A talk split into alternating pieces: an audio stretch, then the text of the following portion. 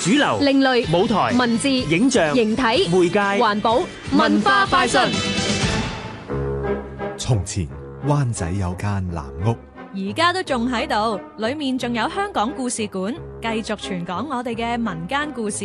講故事有好多方法，包括展覽、放映會、音樂會，仲有傳統工藝工作坊同埋導賞團。我哋會有一個灣仔地區文化保育團嘅，因為即係灣仔好多獨特嘅地區歷史嘅建築物啦，當然南屋係其中之一啦。咁另外都仲有誒、呃例如北帝廟啦、灣仔舊街市啦、灣仔郵局啦，同埋和昌達雅。透過呢五個嘅歷史建築物啦，去俾大家認識灣仔嘅歷史文化。咁而我哋都比較獨特啲嘅，因為我哋係用街坊導賞員嘅，透過灣仔自己嘅街坊去講翻自己嘅故事，對保育或者係對灣仔嘅整體嘅睇法。唔該，香港故事館負責人 Hugo Chan。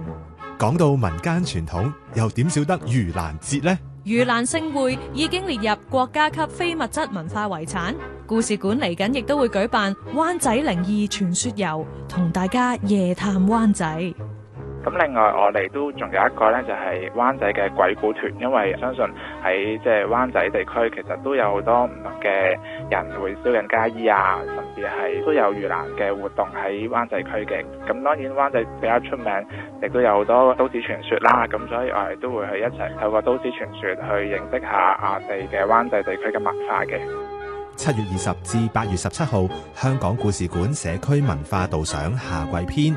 查詢二八三三四六零八。香港電台文教組製作，文化快訊。